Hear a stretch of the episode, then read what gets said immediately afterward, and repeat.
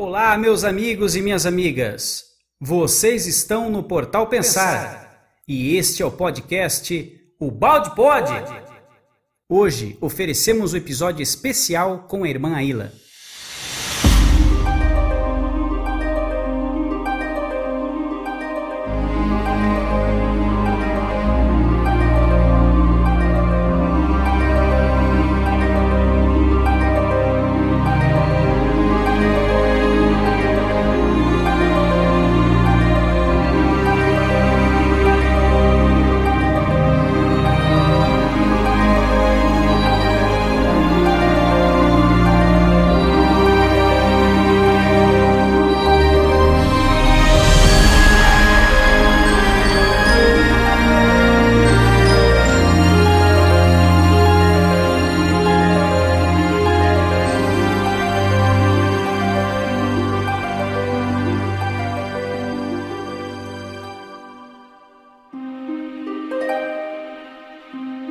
Quem fala é o Tom e é uma alegria enorme estar aqui novamente. Neste podcast faremos mais um estudo da obra A Lei de Deus, do professor Pietro Baldi. Hoje recebemos a Ila Pinheiro de Andrade, a irmã Ila. Ela, que é freira católica, referencial no estudo da teologia, doutora na Carta de Paulo aos Hebreus e com uma grande e admirável participação ativa no diálogo interreligioso.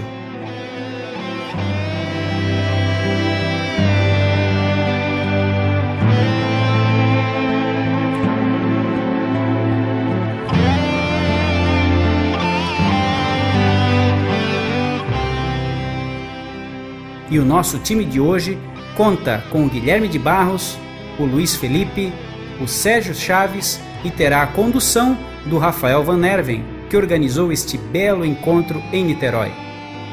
O nosso objetivo inicial foi saber da forma mais sincera e serena a opinião da irmã Aila sobre a obra A Lei de Deus, obtendo as suas impressões após concluir a sua leitura e deixar aqui registrado o seu sentimento a respeito do professor Pietro Baldi. E como dizem que a vida é uma caixinha de surpresas, surgiu esta oportunidade em gravar com a irmã Ila.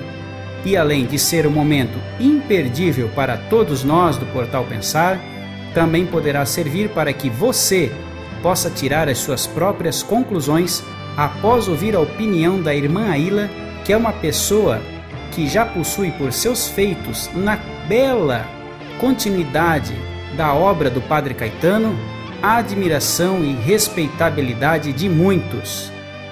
Então, um ótimo episódio a todos. Você está no Portal Pensar. Seja muito bem-vindo.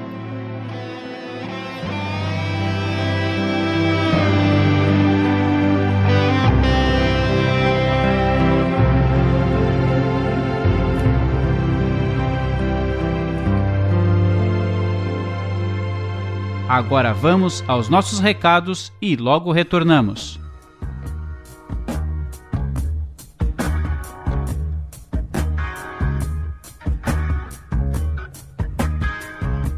Olá, ouvintes do Portal Pensar.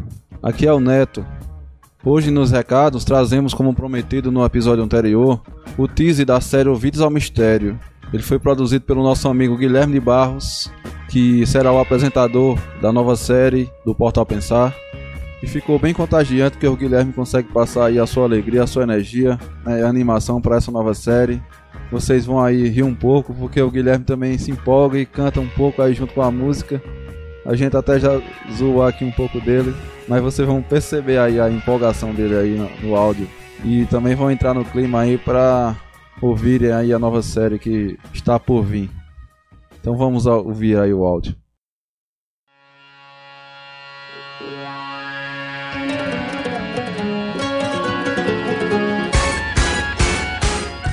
Olá, amigos! Aqui mais um Pode Pensar série especial: Ouvidos ao Mistério. E você pensa que sabe tudo, que tudo que percebe é real. Talvez lhe falte entender que o mundo é bem maior que o seu ideal. Se você sem se paralisar. Para se defender e dormir na ilusão. É isso aí, caros ouvintes. não leva lugar nenhum. Cante! Seus já não servem mais. Pois toda teoria se desfaz. Dance! Sabe se mudar sua atenção. Tirar da mente, pôr no coração. Destrua tudo que já aprendeu. Que a vida não se mede por razão. Pois já é tempo de se entregar. E dar ouvidos ao grande mistério. É isso que faremos nesta série especial. Daremos ouvidos ao mistério. O mistério da queda, da fuga do paraíso, da contração da consciência, da dualidade, do ciclo involutivo evolutivo da substância. Você quer de fato compreender e fazer seu olhar para em si despertar. Nós vamos falar de amor, amigos, de esperança, de fé, amparados pela monumental obra do pensador e filósofo italiano Pietro Ubaldi.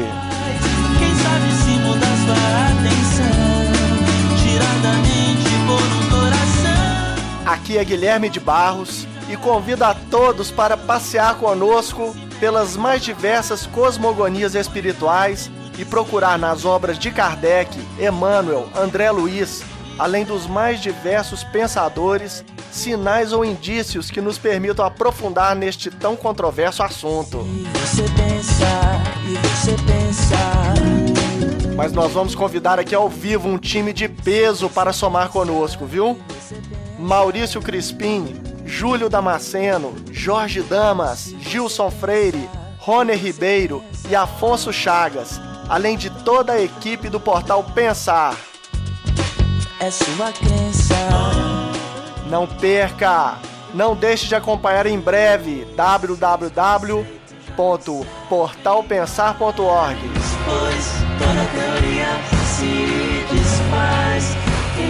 Não ficaremos apegados a meias verdades, meus amigos. tirar da mente, pôr no coração.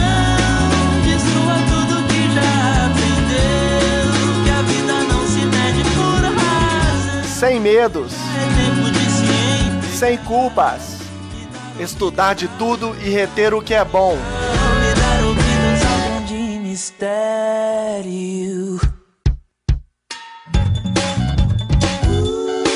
Nova série especial do Portal Pensar. Ouvidos ao mistério. Ao som de Léo Cavalcante, este músico espetacular.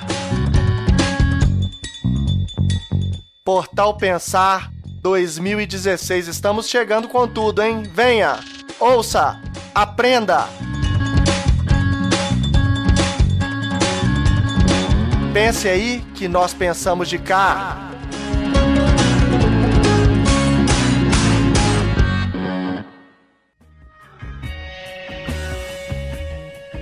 É isso aí, pessoal. Gostaram? Vamos chamar o Guilherme agora. Guilherme, tem mais um Vida Dé pra nós?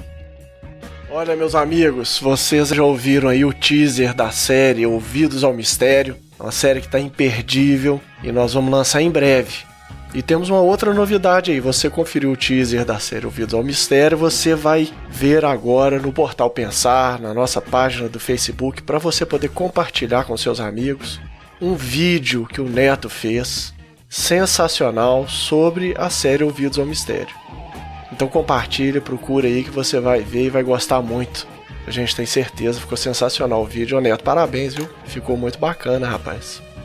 Ah, legal, Guilherme. O vídeo ficou bastante assim chamativo e eu tentei colocar as questões que a gente vai abordar aqui no, nos podcasts e acho que os ouvintes vão gostar bastante. O pessoal aí compartilha no Facebook, divulga aí junto com a gente, porque vai estar imperdível essa série.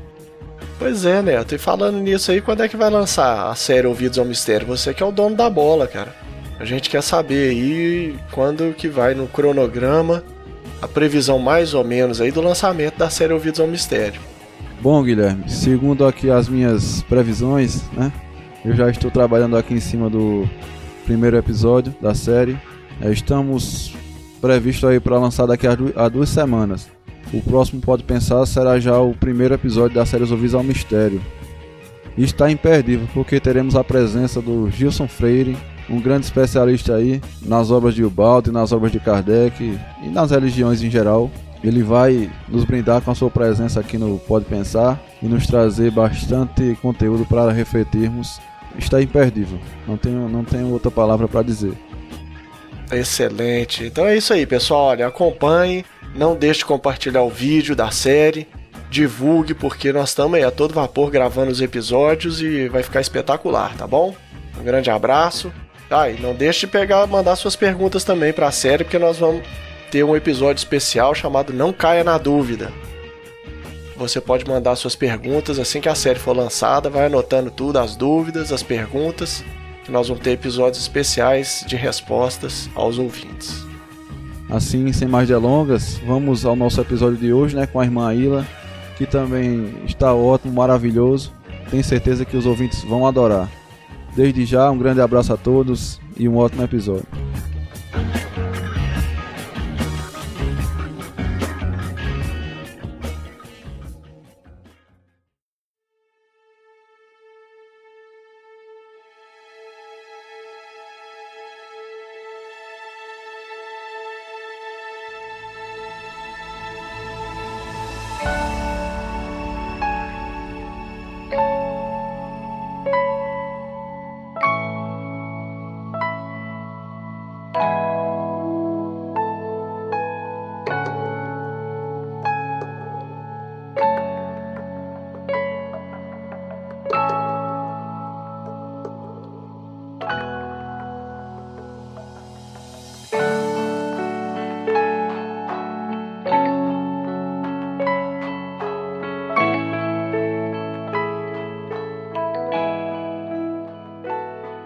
Galera do Portal Pensar.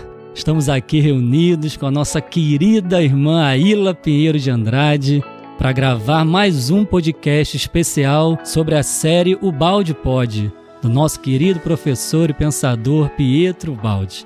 E hoje é um episódio muito especial, porque teremos a querida irmã Aila falando sobre a sua visão teológica da obra Lei de Deus essa obra fantástica que nos comove o coração e que cada vez mais que a gente lê, ficamos mais surpreendidos com a sua inesgotável capacidade evangélica de nos ensinar conceitos, orientar a nossa vida, enfim.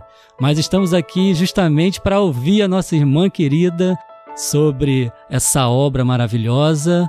E aí, Ila, queremos te ouvir, queremos saber qual foi a sua impressão, o que você achou do autor, a sua forma de expor né, os seus conceitos e os conceitos mesmo em si, se algum conceito ou outro te chamou mais atenção. Então você fique bem à vontade, a palavra é sua e nos conte um pouquinho da obra A Lei de Deus, que só o título já dá um podcast, né? Ô Rafa, só que nós vamos ter que pedir para a irmã Aida se apresentar de novo pro pessoal do portal pensar, porque agora é outro portal aí, Maia. É verdade. Já teve o portal Saber, eu lembro muito bem lá na casa do Luiz Sérgio, É. quando a gente pediu ela para se apresentar, porque às vezes o pessoal vai cair no portal Pensar, não conhece trabalho ainda, né? E às vezes não conhece o seu trabalho, a sua presença, tanto no portal Ser lá com Haroldo, Júlio, Thiago e todo o pessoal do Portal Ser e do Portal Saber também com Marco Gandra, o Luiz Geraldinho, né? E você tá sempre por lá e agora tá aqui conosco inaugurando também o Pode Pensar.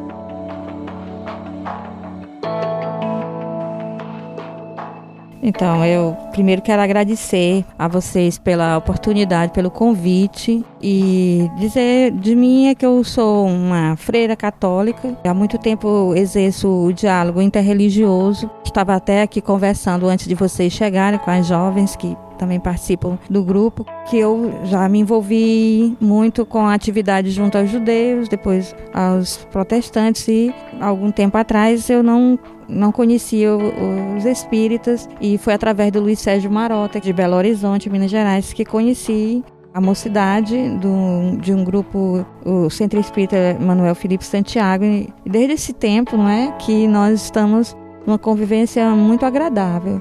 Depois conheci o Haroldo Dutra Dias e tivemos amizade até agora muito grande, mas não foi com o Haroldo que eu comecei o diálogo com o Espiritismo, foi através do Luiz Sérgio Marota. Eu lembro quando ele comentava comigo, Guilherme, estamos levando uma freira católica lá no Manuel Felipe Santiago.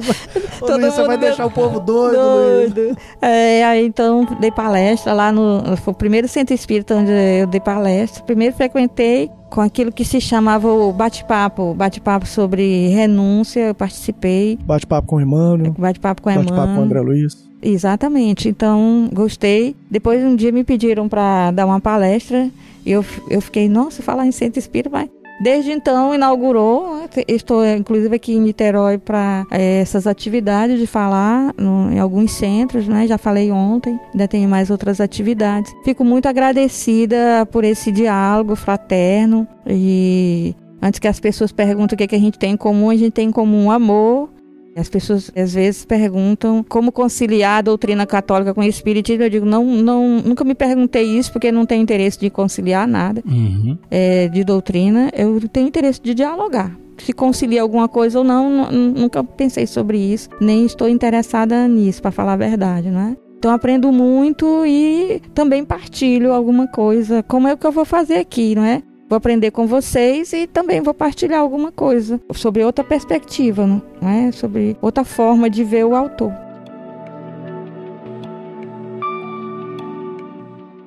Pegando o gancho já do, do seu comentário, é interessante essa visão né, interreligiosa que você já trouxe pra gente. E tem uma historinha que o Balde já conta no início desse livro, que o Balde tem um lema, que é universalidade e imparcialidade. Parcialidade, é. Então ele diz que certa vez foi contar para alguém sobre esse lema dele, que é universalidade e imparcialidade. Aí esse alguém virou para ele e disse assim: "Ah, então você é do partido dos universalistas e imparciais". Aí ele disse: "Nossa, né? O homem ainda só consegue entender essas questões dividindo-se em grupos, em grupamentos. Né? Então acho que já é um gancho para a gente conversar, né? Para a gente começar a entender o que que é esse diálogo interreligioso, que é a proposta nossa do pensar também, essa ideia de abertura, né? De abraço a todos os cultos. E por isso estamos aqui com você, uma irmã católica, né? Eu fico muito feliz. Agora, sobre a sua primeira pergunta, Rafael, é, eu gostaria de falar assim que a, a primeira impressão que fica de, uma, de um texto, que a gente lê um texto que tem o Balde como autor, é, é o homem mesmo, não é? Porque muitas vezes a gente lê autores que eles falam de coisas abstratas que eles não vivem. Eles não têm um engajamento humano, eles não têm um- uma proximidade com o ser humano, com as dificuldades do ser humano, com os projetos, os anseios, as alegrias e as, e as tristezas do ser humano. São autores que não estão voltados para uma atividade de, de humanização de si mesmo. Então, os textos de Ubaldi, a força do texto é porque eles revelam o homem. Então, o ser humano Ubaldi, ele não é diferente daquilo que ele fala nos textos. Então, as palavras dele ganham uma autoridade, um peso, uma consistência, uma profundidade que a gente não encontra em outros autores que têm uma vida de um jeito e falam de outras formas. Então, o Balde ele está envolvido, aquilo que ele fala é aquilo que ele vive. Ele primeiro experienciou para depois escrever. Isso aqui é o mais consistente nele, é o que chama mais atenção à primeira vista quando a gente lê um texto dele. Eu não sou uma especialista em Ubaldi, deixo claro para quem está ouvindo, mas uma leitora, um- uma, uma pessoa que está começando ainda a ler e a se encantar com o autor. Mas aqui, o pouco que eu já li me, me tocou bastante e a primeira impressão que eu tive foi essa, que ele não é uma pessoa que está vivendo um, tendo um estilo de vida e falando sobre outro estilo de vida. Ele, o que ele fala é aquilo que ele vive, o que ele escreve é o que ele vive.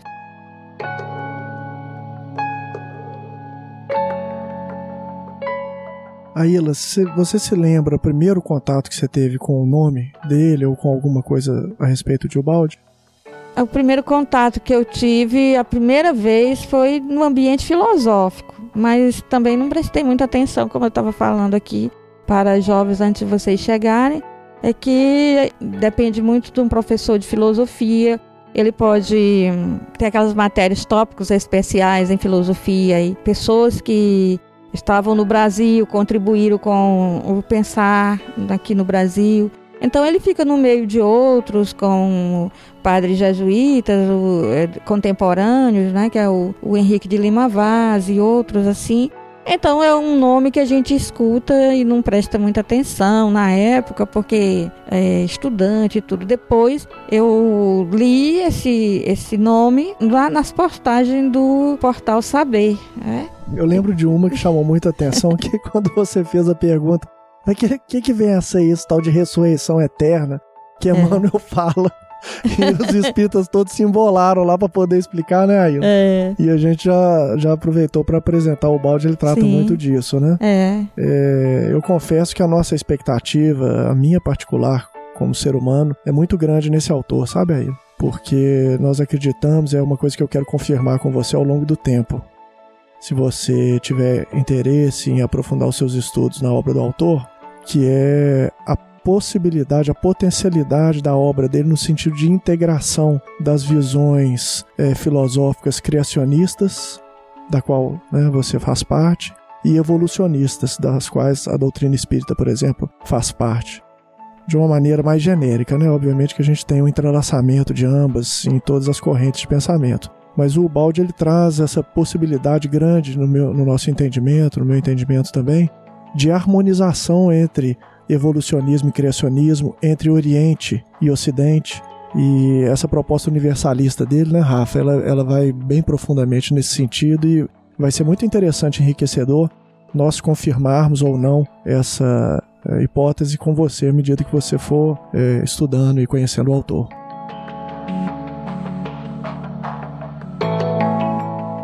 Verdade, Guilherme, porque o balde ele não deixa nada de fora, né? Ele estuda, ele busca, né? E ele realmente faz um abraço entre o criacionismo, o evolucionismo, busca sempre estudar, reestudar e criar pontes onde há muros. Mas o que já impressionou de início é realmente essa força da palavra dele, porque viveu. A gente brinca que o balde é um laboratório. Por isso que quando a gente lê, a gente se comove, porque ele, com a vida dele mesmo, viveu, sentiu na pele e escreveu, né, com lágrimas de sangue, dizendo assim, porque ele viveu o fenômeno. Então essa primeira impressão vindo de fora, para mim, que sou um apaixonado por Pietro Baldi, eu já chorei por dentro aqui, né? Foi muito interessante, bem legal. Mas é isso, a gente fica feliz de perceber essa ideia de Ubaldi de unificar as questões, os pensamentos e queremos entender se a sua visão, né, diante da leitura também percebeu isso, porque nós percebemos, né? Mas uma coisa é nós apaixonados, a gente tenta abstrair disso para não sofrer a influência, né? Por isso que a gente gosta de ouvir de alguém de fora que veio, estudou e traga a sua percepção.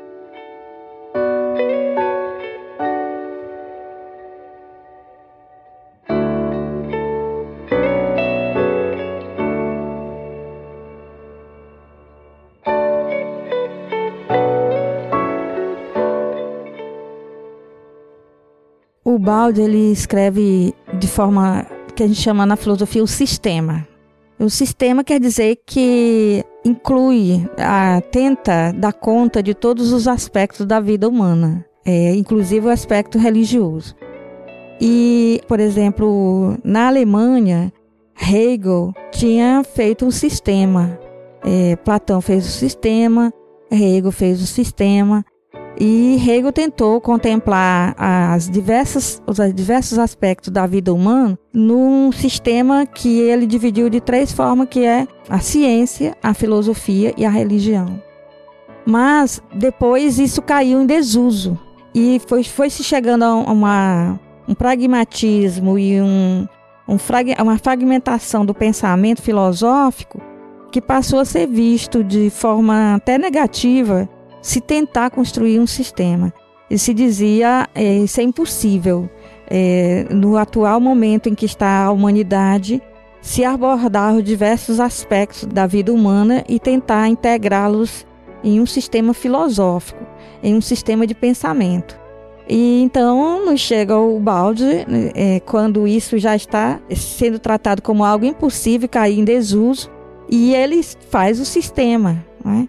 Então ele faz o sistema, ele quer integrar, quer ver o ser humano como um todo, como um ser de, de diversas dimensões que precisam estar harmonizadas, integradas e que para que ele possa realmente chegar a uma plenitude como ser humano, ele possa dar conta de que as suas potencialidades possam chegar aos mais altos níveis de realização. Então, para uma, uma pessoa que fez filosofia ler é, alguma coisa de Ubaldo, já vê que ele realmente ele quer fazer aquilo que ninguém mais quer fazer, que acha que é impossível. E aparentemente ele dá conta, eu não sei, porque também não li, não li toda a obra. Mas aí se ele se propõe e e tem mais, é, o que ele tem de diferente é que em, em, cada texto que ele escreve, ele sistematiza mesmo, ele tenta dar conta de tudo. Então ele não, embora ele tenha um livro que vá né, já apresentar isso de forma mais sistemática, mas em cada obra que ele escreve, ele já tenta dar conta dessas diversas dimensões do ser humano. Isso é, é encantador, porque se achava que isso não era possível e que inclusive é, ficava Platão, Hegel, os grandes nomes que fizeram sistemas filosóficos, não é? E que inclusive o, o Hegel tinha deixado em, no estágio bem, bem anterior a religião. E o Balde consegue dar uma valorização para a dimensão religiosa do ser humano. Mais do que grupos religiosos que são viáveis e, e, e ele vê com bons olhos os grupos, mas é a dimensão religiosa do ser humano tratada com grande consideração. É, isso é assim uma proposta interessante para a nossa época, mesmo que as pessoas não tenham muitas informações sobre o autor, valeria a pena é, se interessar pelo fato dele se propor a fazer um sistema, um, uma síntese do que são as dimensões humanas, uma integração dessas dimensões.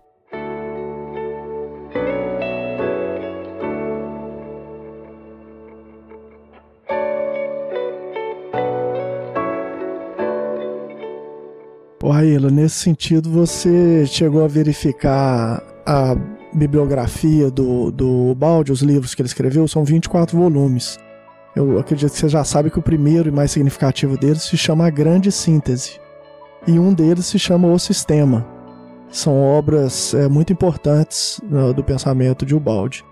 Mas essa obra, Lei de Deus, especificamente, que nós te presenteamos para que você pudesse ler e falar um pouco sobre ela conosco, ela chegou a lhe despertar o interesse, então, de conhecer mais sobre o autor, mais sobre a obra dele, porque essa, essa obra A Lei de Deus ela é tida como aquela mais de mais fácil leitura e mais fácil entendimento. É uma aproximação muito amigável, né, Rafael, com a obra do autor. E a gente gostaria de saber se ela foi suficiente para lhe despertar o interesse de conhecer o restante do seu trabalho. Sim, é, quando a gente leu esse, é, quando a gente lê esse livro, né, sobre a lei de Deus, a gente vê a praticidade dele. E aí que a gente dá aquele, aquela forma de dizer assim, poxa, esse cara, ele realmente é engajado na, nas questões humanas. A, a, vida dele é uma vida que sabe do que, que ele está falando, não é? Do ser humano. Então, como eu tenho uma, assim, uma curiosidade filosófica, então eu despertei, me deu vontade de ler as obras que são mais sistemáticas, né, que ele expõe de forma mais filosófica o pensamento dele. Bom, eu não li essas obras mais importantes. Tudo que eu tinha era resumos de quem leu e de quem falava sobre isso. E nunca tinha antes pensado na possibilidade de voltar a ler, ou de, de, me interessar e tudo. Mas os caminhos da vida são, são. A vida é uma caixinha de surpresa, como tem pessoas que dizem. Então, é, por tomar contato agora com esse texto mais breve e bem mais prático, me deu vontade de ler algo é, que fosse assim mais. É, um pensamento mais sistematizado por causa da, da, da minha curiosidade filosófica. Agora, o, o que eu achei muito interessante é que os filósofos modernos, eles separam muito a dimensão sistemática do pensamento, que se torna mais abstrata, daquilo que é a praticidade da vida.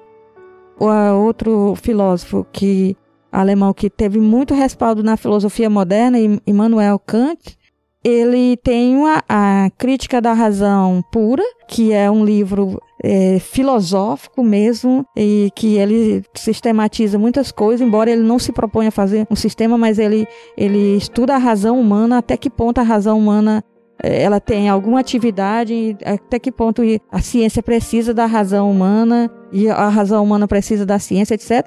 E tem a crítica da razão prática, que é os aspectos morais da vida humana. E sempre é, se diz que Kant fez um bom trabalho, mas a gente não sabe como unir a, a razão pura da razão prática. Ou seja, aquela, aquele conhecimento filosófico do dia a dia não tem nada a ver. É, existe um abismo que o próprio Kant admitiu que existe um abismo entre o pensar filosófico do, do, das categorias abstratas do pensamento e a, o dia a dia das pessoas. Então, quando ele vai fundamentar a vida moral das pessoas, isso não tem nada a ver com o que ele fez antes. E o que a gente nota num, num texto simples de Ubaldi é que como ele trata da vida prática, de questões práticas do ser humano, mas essas questões práticas do ser humano, mesmo nesse, nesse livro mais simples, não estão dissociados da, de, um, de uma visão sistemática do que seja o ser humano, do que é, o ser humano se propõe, dos seus anseios, do, dos valores, da dimensão transcendente. É, isso tudo está presente em questões cotidianas que a, os, os, filósofos modernos não conseguiram unir. É? E que quem pensou economia, como Marx, quem pensou, não pensou, não pensou isso dentro das, das junto com religião, junto com valores morais, não consegue. E, ou, ou, alguém pensa a, a, as questões morais, os valores, e, o próprio ato de conhecer os fundamentos da, da, da razão humana, ou pensa coisas cotidianas, mas ninguém conseguia dar conta das duas coisas e que era a grande proposta de Hegel era tentar é, unir isso num sistema e, e, ninguém sabe se ele realmente conseguiu. Mas o Balde ele já vai falando das coisas práticas do dia a dia e já está envolvido nisso, categorias do pensar, é, valores morais, dimensão transcendente do ser humano, essas coisas todas. Né? As questões metafísicas, como a vida após a morte, a imortalidade, o que, é que nós estamos fazendo aqui, o sentido da vida. Todas essas coisas já estão junto com as questões cotidianas.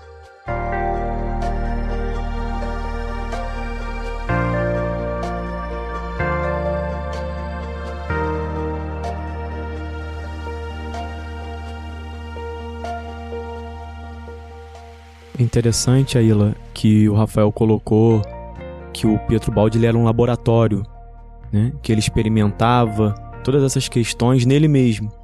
E aí a gente, talvez até pretensiosamente, costuma falar, nós somos apaixonados por balde, como o Rafael disse, falar que o balde seria o primeiro cientista do mundo interior. Né? Ele foi o primeiro a estudar essas questões transcendentes, mas na prática do dia a dia, experimentando, colocando e testando mesmo se dá certo, se dá errado e escrevendo isso pra gente. Não sei se você conseguiu perceber isso nessa obra Lei de Deus.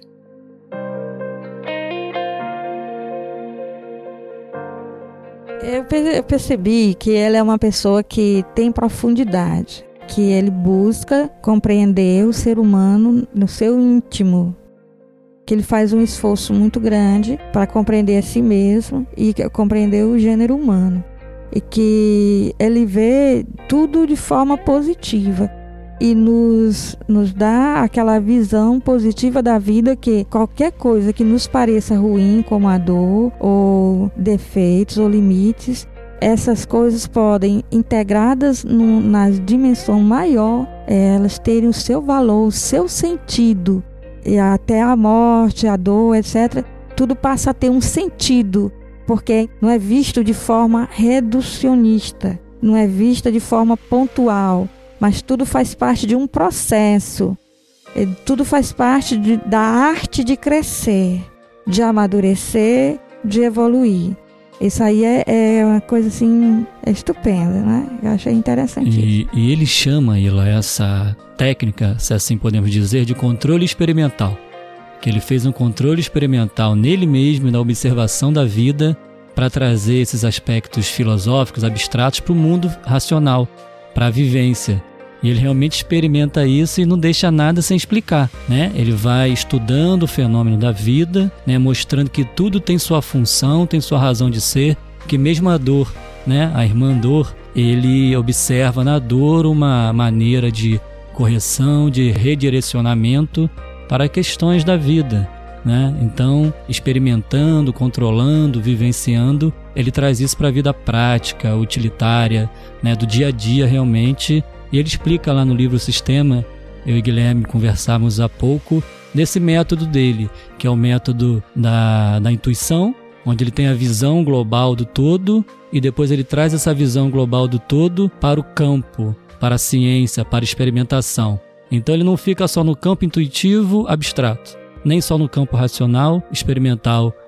Ele não aborda só o fenômeno rasteiramente caminhando ali no solo de uma floresta. Ele sobe também ao monte do morro, olha lá de cima e vê o todo e o particular. Né, e vai trazendo isso para a vida de maneira vivida, coerente, ou seja, né, o que ele fala é o que ele viveu.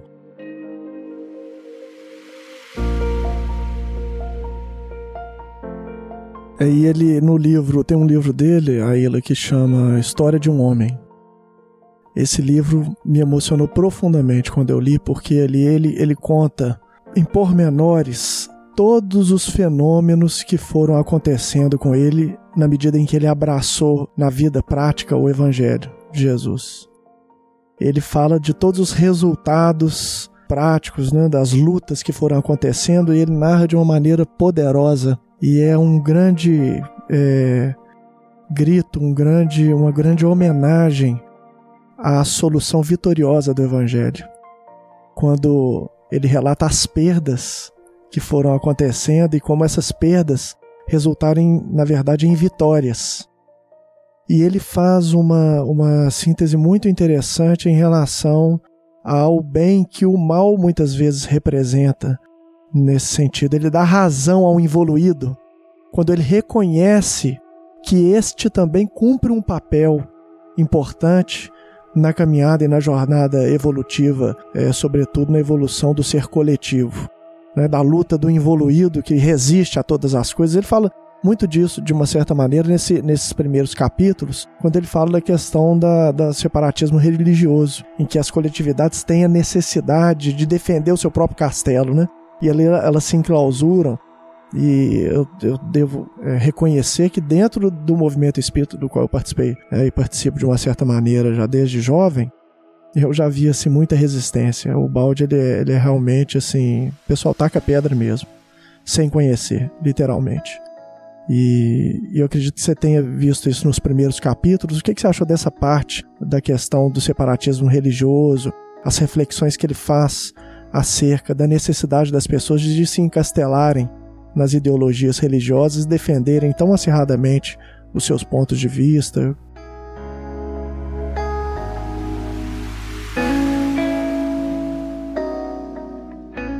É, porque facilmente a dimensão transcendente do ser humano, que é a dimensão religiosa, ela se torna reduzida a instituições e grupos religiosos, igrejas, diversas expressões de fé. Então, o que acontece é que o ser humano esquece que o grupo religioso, ou a igreja, ou, digamos assim, a experiência religiosa, a instituição religiosa, é um modo de expressar, de concretizar algo que faz parte do ser humano mesmo, que é a dimensão de abertura para o transcendente, para Deus. Então, o que é mesmo que existe é que o ser humano, mesmo que nega a existência de Deus, ele tem uma abertura, uma abertura ao sentido de todas as coisas e ao sentido último de tudo, que é Deus. Então, ele faz parte do ser humano a dimensão da transcendência. E essa dimensão da transcendência, ela vai se concretizando em expressões religiosas. mas as, as expressões religiosas são limitadas, são marcadas pelo momento histórico, são marcadas pelo momento evolutivo daquela geração. E elas devem mudar, elas devem se abrir. Existe um dinamismo no ser humano, que é um dinamismo que o leva sempre a superar conceitos, a entender coisas de forma diferente, a expressar a, a dimensão religiosa de forma diferente, a sempre estar se renovando, sempre estar como a águia, né? Se renovando, arrancando suas penas e, e suas unhas para se renovar para poder lançar voos mais altos. Então, o que, que acontece? Quando o ser humano ele entende a dimensão transcendente como isso que eu sou, o fato de ser católico, então a dimensão transcendente do ser humano é ser católico. Aí eu faço disso um fechamento, eu reduzo e eu tenho uma visão é, reducionista. E aí, dependendo de quem sou eu, da minha maturidade até afetiva, eu posso é, eliminar o outro, tentar eliminar, concorrer com outra pessoa de outro grupo e posso também, a, às vezes, até me convencer que sou muito aberto porque consigo conviver no trabalho ou consigo conviver com um vizinho que é de outro grupo consigo ser educada com a pessoa, né? Eu sou católico, estou sendo educada com vocês que são espíritas. Então isso aí parece ser o máximo que a pessoa pode chegar de abertura não é? para a dimensão transcendente. E isso é terrível, porque a expressão de fé, ela não é igual à dimensão transcendente do ser humano. Ela é uma tentativa limitada de expressar essa dimensão e ela deve se renovar sempre. Mesmo que ela mantenha as suas raízes, ela mantém e deve manter suas raízes, mas ela deve se expressar de forma diferente sempre. E o grande exemplo disso que nós temos é o próprio São Francisco de Assis, que o Baldo também admira tanto, né? E se torna um, mesmo um franciscano, que ele consegue, num estilo de vida que ele é inspirado a, a fazer, reformar sem precisar estar dizendo a igreja católica tem que se reformar, a igreja católica não, ele simplesmente passa a viver de acordo com o evangelho, viver de forma diferente. E isso vai movendo as pessoas e acaba que no final a Igreja Católica se renovou. E assim ela terá que se renovar sempre, não é? E ela se renova a partir das raízes dela. Quando uma grupo religioso se renova, é porque ela volta à inspiração inicial.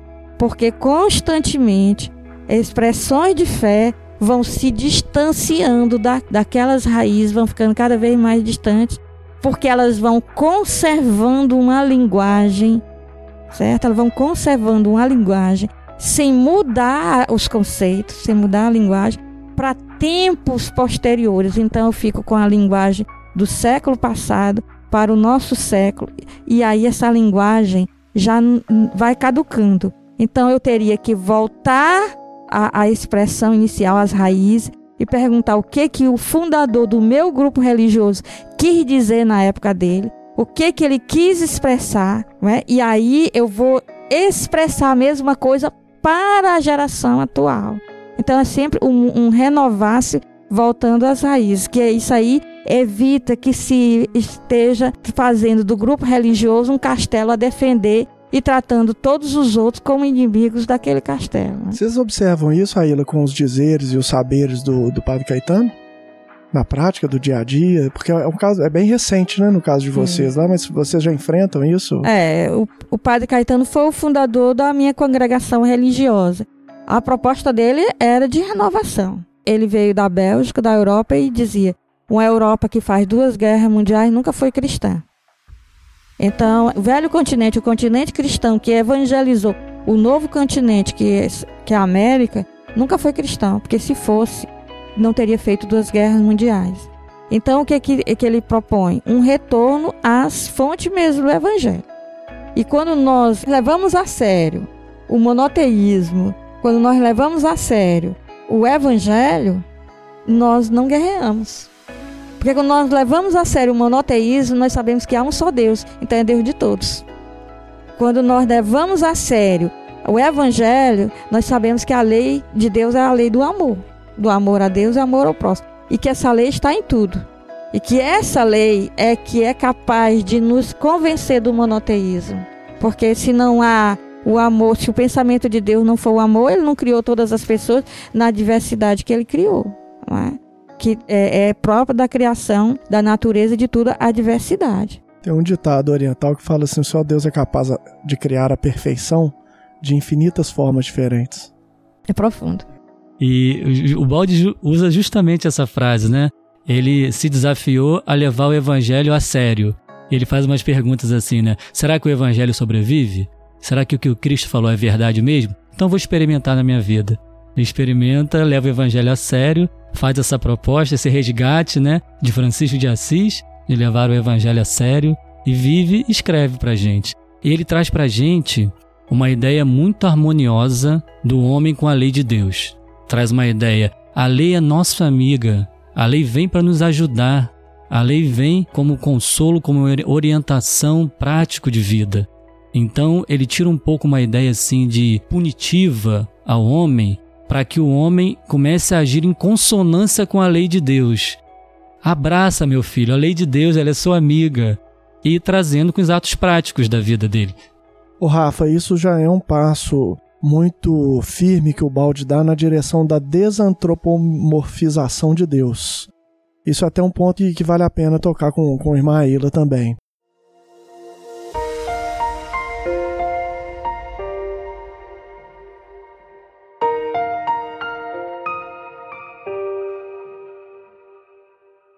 É, na primeira pergunta do Livro dos Espíritos, Aila, que eu sei que você conhece bem também, Kardec pergunta o que é Deus. E a resposta é Deus é a inteligência suprema, causa primária de todas as coisas. Quando nós pensamos em Deus, muitas vezes é, é muito difícil de nós não visualizarmos aquele Senhor que está fora de nós, às vezes até de barba branca e bem no alto, né? A gente até olha para o alto. O Kardec ele já dá um passo importante, nos mostrando que Deus é inteligência suprema, é causa primária de todas as coisas. O balde ele avança ainda mais. O balde vai falar de Deus como vida, como lei, como verdade, como amor, mas não só com palavras. Ele vai detalhar o porquê disso, como Deus pode ser observado. Ele ressignifica pontos que já são conhecidos da teologia com o Deus transcendente, o Deus imanente. Você chegou a observar isso na, na, nessa obra Lei de Deus, ele não, não cita tanto esses elementos, mas estão presentes, né, Luiz, indiretamente, esses elementos na obra. Eu queria saber da irmã Aila se ela observou isso também na obra.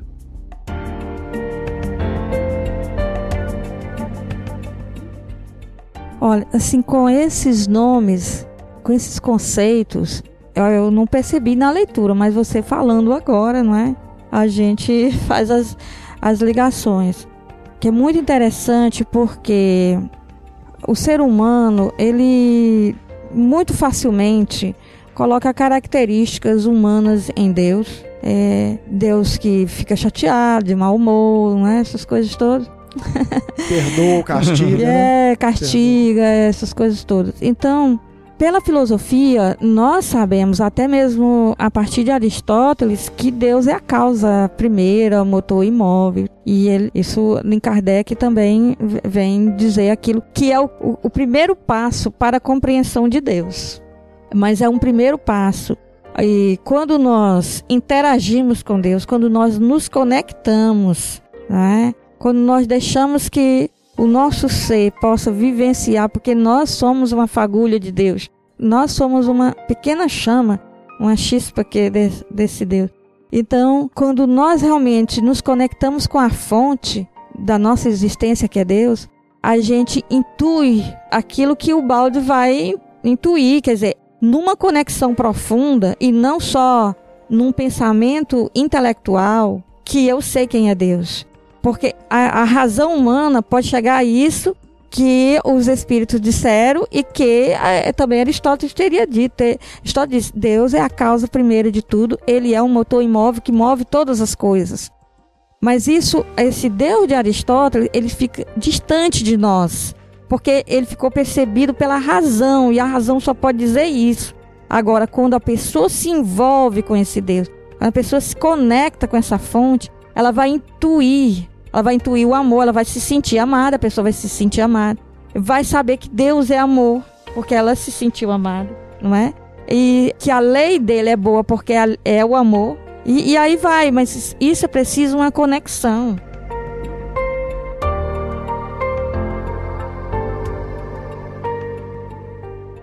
Alguns estudiosos de Ubaldi gostam de utilizar o termo emanações de Deus ao invés de criações de Deus. Que nós somos emanações de Deus. Eu, eu acho uma visão muito elegante também, que lembra isso que você falou das chispas, né? Do sol que brilha. E o Ubaldi fala que é, Deus é o centro espiritual do universo.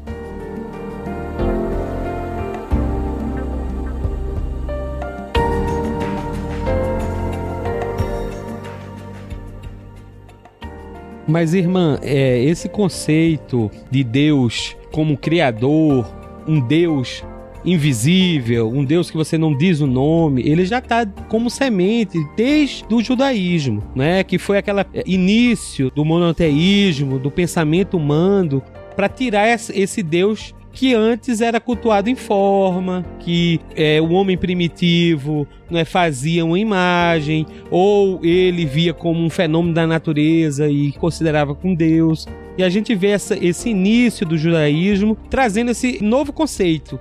Que para o homem daquela época era até difícil de entender, eles não entendiam né, como é que é um, um Deus que não tem imagem, como é que é um Deus que você não tem nome. Então, é, quando a gente fala aqui no Ocidente sobre criação, esse termo não diz realmente o que o, conceito hebraico quis passar. Em primeiro lugar, os textos da criação são um, o primeiro é a poesia, o capítulo 1 do Gênesis, é uma poesia.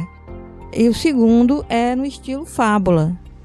Então eles têm, eles usam esse gênero literário para falar de um aspecto da fé deles, que eles experimentaram na vida deles, aquilo que eles já entenderam de Deus. A primeira coisa é isso. Então, tanto fábula quanto quanto poesia, você tem que saber compreender ali o que que está se tentando expressar, que não vai ser a mesma coisa que um tratado filosófico. E a outra coisa é que o termo hebraico que é usado, bará, ele é muito mais do que o termo criação tenta dizer, que é uma tradução. É um termo ocidental, que não dá conta de dizer aquilo que é a experiência que o povo de Israel teve com Deus. Ah, o termo bará supõe que houve planejamento, vontade, liberdade. Então, supõe uma causa inteligente, é, é, ele quer dizer, em primeiro lugar, que o surgimento de todos os seres não é, não vem do acaso. Depois que cada ser tem um propósito, e depois que os seres, todos eles, estão em harmonia e servem esse propósito. Então, Bará supõe essas coisas. Em segundo lugar, o, quando vai o, o capítulo primeiro vai elencar cada coisa criada, é, as coisas ficariam ilógicas, porque luz vem primeiro, sol vem no quarto dia, etc. Mas o que eles querem é, realmente expressar é que tudo está sendo, tudo está surgindo, está num dinamismo. Porque quando ele vai mencionar cada ser criado, ele vai usar os verbos no incompleto, num tipo de tempo que é incompleto, que seria melhor traduzido por um gerúndio ou pelo futuro. É, e as nossas Bíblias traduzem por passado. E Deus viu, e Deus criou o sol, e Deus criou os luminares, Deus criou não sei o quê. Fica no passado, como se ele tivesse terminado de, de criar. No entanto, os, os verbos no incompleto, eles estão dizendo que essas coisas estão surgindo, estão num, num processo de, de ser, de, então não vir a ser. Então nunca os, os textos bíblicos sobre o surgimento de todos os seres quiseram dizer que tudo ficou acabado lá no, no, no passado. Inclusive o sábado, ele vai acontecer no, no sistema sabático é no último dia. Né? O, último, o último dia, por exemplo, todas as coisas têm que se acabar para poder se renovar e, e come, recomeçar transformadas. Então, a, a, o final das coisas, como nós conhecemos, isso é suposto, assim como a morte. faz parte do dinamismo, da, da transformação. E, em nenhum momento os textos querem contrapor criação, evolução. O que eles querem dizer é: as coisas não vieram do nada, tem um sujeito inteligente que tem um propósito e nós estamos aqui por causa desse, desse propósito e estamos todos em harmonia. É isso que se quer dizer e foi isso que também é, Teilhard de Chardin, que é o padre jesuíta, que também era cientista, que trouxe para dentro da teologia. Porque também a gente não pode pensar que a, a teologia esteja, né, a não ser que seja de uma, de uma igreja bem fundamentalista, mas a teologia esteja igual estava na Idade Média ou no século XVIII. A teologia teve um avanço e hoje ninguém fala texto da criação sem ver gênero literário, sem estudar a evolução também. Isso faz parte. Agora, o que é interessante é, esse pensamento bem enraizado no, no, pensamento do Oriente, que, que é o pensamento hebraico, que é um pensamento totalizado, é um pensamento unificado. É, é, é, universal, ele não, não reduz, ele não trata o ser humano como espírito e corpo, corpo e espírito, porque seria reduzir demais. O ser humano são infinitas dimensões. Né? Em todas essas dimensões, ele é limitado, mas ele tem é, é uma semente, um germe para desabrochar. Então a criação, o melhor termo para dizer esse bará seria um desabrochar. As coisas estão desabrochando, vindo à luz. Por isso que a luz vem primeiro. Então eles estão vindo à luz, estão desabrochando, estão se tornando aos poucos aquilo que é o pensamento de Deus para ela. Ô, Aila, isso tem uma, uma coerência com a obra de Ubaldi inacreditável, isso que você está trazendo, porque, segundo Ubaldi, ele separa a criação em sistema e antissistema. É uma coisa semelhante ao que Sócrates falava do mundo das ideias né, e, e o mundo das formas, como a gente vê. E no, o Balde nos diz que o nosso universo, como nós o percebemos nas formas, no dinamismo das formas, no transformismo constante, no eterno vir a ser, não é obra e criação de Deus. É criação do filho pródigo, digamos assim, daquele que se evadiu do sistema. O sistema ele é imaterial, intrínseco, não está sujeito, não é um universo vibracional como o nosso, em constante transformação. Por isso o termo criação não se aplica ao sistema, porque a existência é inerente ao sistema. Não é possível separar, porque quando a gente fala em criação, nós pensamos num momento pretérito. E o tempo foi criado com a queda, com a evasão do sistema, é que o tempo surgiu, à medida que as formas ocupam né, um espaço nesse eterno transformismo que começa com a massa caótica no início do nosso universo, naquele caos absoluto, com as formas primordiais, com átomos e partículas subatômicas que vão se tornando complementares, que vão formando o que o Balde chama de unidades coletivas. Ele tem no livro A Grande Síntese a Lei das Unidades Coletivas, que são arranjos progressivamente mais complexos, buscando um retorno ao sistema, um desabrochar, um retorno da substância que contraiu a consciência na matéria, no mundo das formas, e o seu retorno, então, ao plano é, do sistema, ao plano perfeito, que esse sim, criação de Deus. Esse, esse episódio nosso, né, Rafa, não é sobre esse tema, mas a gente já deixa instigado a sua curiosidade, é das pessoas que estão ouvindo, porque nós vamos gravar com você, sobretudo agora que você trouxe essas informações, né, Sérgio? Vamos gravar um episódio especificamente sobre a queda, para você também, eventualmente, se tiver dúvidas e quiser perguntar, pra gente trocar, porque à medida que a gente for te falando, eu acho que você vai é, mil ideias surgem é, na minha cabeça quando surgir, vocês ah, falam. Isso, isso, tem a ver com, com o que fala no judaísmo, é. tem a ver com o pensamento. Né? E também, Guilherme, aproveitando o gancho que a Ila mencionou Teilhard Chardin, já fica o convite aqui para você gravar com a gente sobre Teilhard Chardin, porque o Balde também faz um estudo do caso do Teilhard Chardin é mais foi ou menos contemporâneo, né? Que foi contemporâneo. Ele acha ali uma afinidade imensa do dele mesmo com o Teilhard de Chardin e ele faz aí acho que metade de uma obra de estudo sobre o Teilhard de Chardin. E sobre a criação, é, o Teilhard de Chardin diz que Deus é absolutamente novo a toda hora. Então, é, não é um transformismo, ele é, é uma eternidade que não se esgota bem. Bem interessante essa questão da criação, que a gente inclui o tempo onde não há o tempo. Que é a queda. Mas não vamos entrar na queda. É, Fica para outro mas, episódio. Mas aqui, a gente é. aproveita que fica o convite também, Aila. Nós gravamos e eu vou tocar aqui para vocês que é um convite a todos vocês para estarem conosco na série especial sobre a queda que nós vamos gravar com Gilson Freire, com Júlio Damasceno, com Jorge Damas, com Afonso Chagas, com Rony Ribeiro e vários amigos. E num segundo momento, eh, nós tivemos a intuição de convidar alguns amigos, como a Ira, como a Haroldo e outros, para mandarem perguntas depois que essa série estiver pronta. E se vocês puderem, viu, Aila, ouvir a série toda e depois então fazerem perguntas assim para massacrar mesmo, porque nós vamos colocar nós vamos Vai saber bater hora, mesmo. hora da revanche. É hora da revanche, ótimo. ó. É Já isso tem mesmo. um Porque aí nós brasão. vamos sabatinar os, os que realmente já pesquisam a obra há muito tempo, como esses que eu citei, para tirar as dúvidas, porque esse tema, sabe, aí, ele, ele é fundamental, né, Rafael?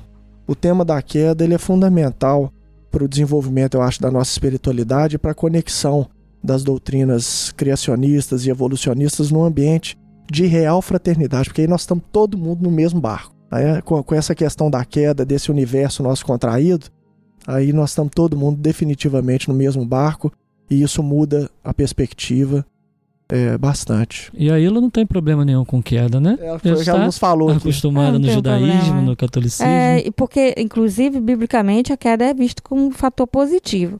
Outra coisa são as leituras que a teologia católica fez do texto do Gênesis 3, mas é vista como coisa positiva. E o principal agente da queda, é, se a gente lê mesmo o texto de Gênesis a sério, o principal agente da queda é Deus. Ele é que provoca a queda do ser humano. Ó, Porque ele, Rapaz, porque ele ser polêmico, coloca, ele coloca a- a- o desejo, aquilo que é o desejo do ser humano, que é a- simbolizado no fruto, né, que é a imortalidade, a árvore da vida, e a chamada árvore do discernimento do bem e do mal, que é, é a o- partir de onde se toma decisões, né? Então o ser humano, ele é autônomo, ele pode por si mesmo saber o que é certo e errado sem uma iluminação divina. E ele por si mesmo, ele pode roubar a imortalidade, se apropriar da imortalidade. Então ele coloca no centro do jardim a, a- ele que desperta o desejo do ser humano para a imortalidade, para essa autonomia. E ele coloca no centro do jardim para que ele seja visualizado constantemente pelo ser humano. Olha que interessante. E, e, e aí diz, aí você não toca nisso. Gente, isso é imperdível. Essa- Olha, cenas dos Olha. próximos capítulos. Nós vamos ver Irmã Aila aprofundando, né? Esse Estudante tema. da queda, deu aqui Isso um já choque, é imperdível, gente. Porque eles não têm nenhuma, eles não têm essa noção, os judaísmos não têm noção de pecado original, né? E aí o convite para o ser humano é superar-se, não é? Saber o que é de Deus e o que é dele. Não queira ser um Deus porque você vai negar a si mesmo, porque você não é, não, não veio para ser Deus, né? É, no sentido que é o, o Deus fonte de toda a vida. E, mas você é, tem os seus limites, tem que conhecer os seus limites você tem que superar os seus limites. É isso aí. O ser humano é convidado a superar os limites, a não ser um ingênuo que se deixa levar por astúcia, né? A astúcia da serpente, que é a sabedoria enganosa. Então, você não, não é criança para estar se deixando levar por astúcia de alguém que te diz uma coisa e você vai fazendo. Você tem que experimentar, você tem que saber o que, que você perdeu, você tem que sentir saudade de casa, você tem que voltar, você tem que se superar. E essas coisas todas. Então, ele não tem essa visão negativa de queda. É, e é, é isso que eu disse. Olha, os, os termos e os conceitos ocidentais não conseguem dar conta de dizer o que o texto bíblico está tentando dizer. O texto bíblico, quando fala daquilo que nós chamamos de criação, ele fala: todos os seres vieram a, a ter a sua existência exterior se essa existência veio de alguém. Alguém lhe deu essa existência. Eu posso usar o termo emanação ou criação, não tem problema nenhum. É, alguém lhe deu essa existência. Você saiu de alguém. Esse alguém é, é Deus. Então você saiu de alguém. E você saiu e entrou num dinamismo, num processo. Um processo de vir a ser. Certo? E que nós não sabemos a, a infinitude desse processo. Quando ele vai terminar? Nós, não temos ideia disso, pelo menos até agora, certo? Então, é- é um, é um dinamismo. E esse dinamismo é, é um dinamismo de desabrochar, que é colocado por Deus mesmo, né? E que acompanha esse processo né? de forma amorosa, né? Então é que a, aí a maior, o maior grau de evolução nesse processo é a capacidade de amar. Quanto mais tiver a capacidade do amor incondicional, mais está avançado no processo. É por isso que a gente não busca conciliar nada, né, Aila? Porque nós já estamos conciliados no amor de, É, de já. nosso Senhor. Então a gente já tá, já, já estamos juntos. É, e eu acho que essa, essa forma de, de ver as coisas, sempre integrando, vendo aquilo que nós chamamos de, de negativo como fazendo parte fundamental, é, é o que move o, o processo de evolução, é isso que move. Então, Hegel conseguiu falar que o sistema é a tese, a antítese e a síntese. Na síntese, é, está presente a dimensão da tese e a dimensão contrária. A síntese ela é sempre é, um uma superação inclusiva. Eu supero, mas eu conservo. Então, eu- é- é, Paulo dizia isso. Hoje eu sou adulto. Eu penso como um adulto, mas quando eu era cri- menino, criança, eu pensava como criança. Então, mas aquilo que eu vivi está em mim. Eu superei meu modo de compreender o mundo e tudo mais. Aquela história está dentro de mim, faz parte de mim, está incluída de outra forma dentro de mim. Então, Hegel dizia que esse processo todo faz parte da natureza. A gente olha para a borboleta, ela é a lagarta, mas ela não é. Ela é aquela, aquele estágio latente dentro do casulo, mas também não é. Conserva todos esses dinamismos. Ela deixou de ser quando estava no casulo. Aí ela deixou de ser lagarta. Mas ela é o quê? Então, essa negatividade, esse morrer, esse cair, esse, esse errar, essa coisa toda é que força o outro momento e é conservado de forma dinâmica no outro momento. Não há problema com isso, entende? Então, esse é um pensamento integral que consegue ressignificar tudo. O ser humano ressignifica. E é isso que eu achei interessante né, na, na questão das bem-aventuranças que ele coloca. É exatamente porque eu não busquei viver a justiça, que eu fui injusto, né? Que eu fui injusto e quando eu provar da injustiça, aí eu vou sentir vontade, sede de justiça. Eu acho isso perfeito. Sermão da montanha. É o comparativo que o Balt faz, se eu não me engano, no capítulo 15 de A Lei de Deus, do Sermão da Montanha, na visão evoluída e na visão involuída, né? Então, que a irmã Aila citou. Mas com gostinho de quero mais, já com convites aí para novas gravações, a gente vai ter que encerrar esse episódio tão especial, uma visão pra gente maravilhosa da obra Lei de Deus. A gente já aguardava que a gente iria se surpreender, como a gente sempre se surpreende com a nossa irmãzinha Aila. Então tivemos aqui realmente uma tarde noite maravilhosa de gravação desse episódio especial e a gente conseguiu extrair ainda mais coisas da obra Lei de Deus que é inesgotável. Então agradecemos profundamente a nossa irmãzinha Ila, a todos os amigos que nos acompanham aqui. Muitos amigos queriam estar aqui, deixaram para você imenso beijo, abraço. A Adriana, o Tom, a Elemara, né, o Neto, nosso editor. Mas tem muitos outros que estão aqui hoje, né, pessoal? Sim. Dá uma, fala um oi coletivo aí pro pessoal que tá ouvindo. ó. Gente, nós aproveitamos aqui a oportunidade de vir gravar em Niterói e aí tem uma turma jovem muito bacana que está aqui conosco com a Ilha pra gente continuar conversando. Eu trouxe, gente, 15 queijos lá de Minas pra distribuir pra esse pessoal. E vocês, é, você que tá ouvindo aí vai nem Vai sentir o cheiro, vai ficar com boca, água na na boca. boca. Queijo canastra. Agora, Aila, você sabe o que, que o pessoal fala? É o seguinte, que quando, antes da gente reencarnar, que lá no plano espiritual tem um morro grande lá que eles rolam o queijo morro abaixo. Que quem corre, passa por cima de todo mundo, se é cotovelo pra pegar o queijo, nasce mineiro. o, pe- o pessoal fica falando isso. Pô, lá Tem uma coisa, tão- um dinamismo no queijo que faz o mineiro Exatamente, vira é seu. por Que ele é- Eu, na hora que eu cheguei lá no centro hoje no, com Energia o Rafael lá, eu falei assim, Rafael, vamos pegar, vamos pegar lá no carro, tem perigo aqui de roubar o carro, alguma coisa assim? Não, não tem perigo não, é porque não pode, o carro pode levar. Agora, se levar levar os queijos e o material de gravação, nós estamos perdidos. E Então, ele trouxe o queijo no balde. É. Foi? Trocadilho. é isso aí, bacana, gente. Até a próxima, né? Até a próxima. então, Muito até a próxima aí. Muito Grande obrigada. abraço a todos. Obrigado. Eu que agradeço. Tchauzinho.